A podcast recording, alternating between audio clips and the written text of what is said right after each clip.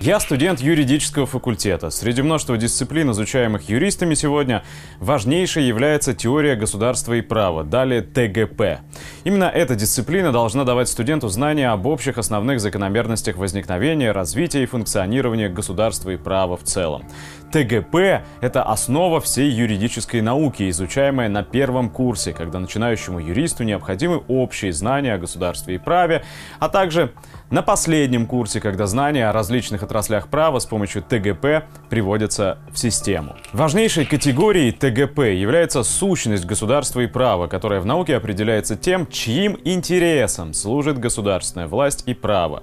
Советская наука, основываясь на положении, изложенном еще в манифесте Коммунистической партии, понимала под сущностью права, возведенную в закон волю экономически господствующего класса. И сущность государства признавалась классовой, что верно, ибо достаточно объективно объективно посмотреть на нынешнюю нашу жизнь, чтобы в этом убедиться. Однако, как известно, самая страшная ложь – это ложь, смешанная с правдой.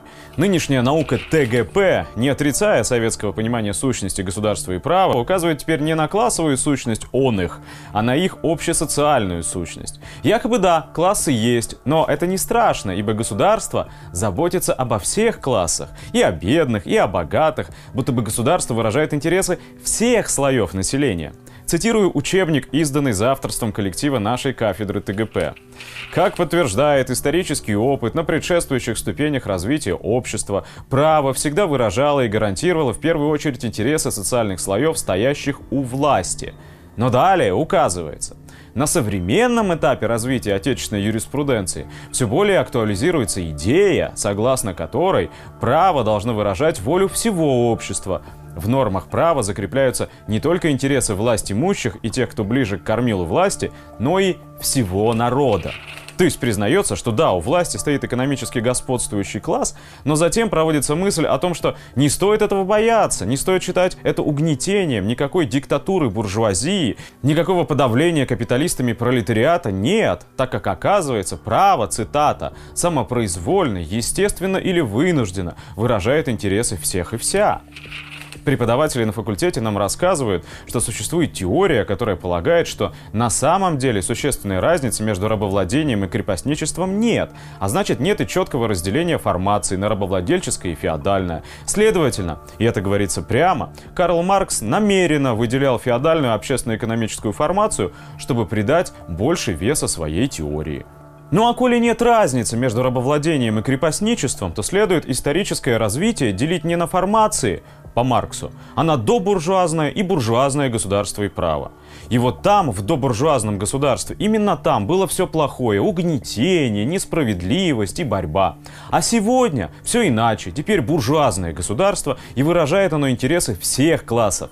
Поэтому все теперь могут жить дружно и счастливо.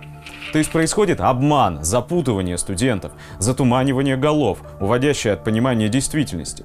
Обман на самом фундаментальном уровне – можно с уверенностью сказать, что это продолжение той самой десоветизации, которая началась много лет назад. Поступить на наш факультет сложно, сложно на бюджетное отделение. Но если есть деньги, коммерческая основа с радостью примет всех жаждущих приобщиться к праву. Для этого достаточно самых минимальных баллов. Доучатся все, ибо коммерция не позволит отчислить студентов, постоянно платящих за свое обучение. Особенно в условиях недостатка финансирования.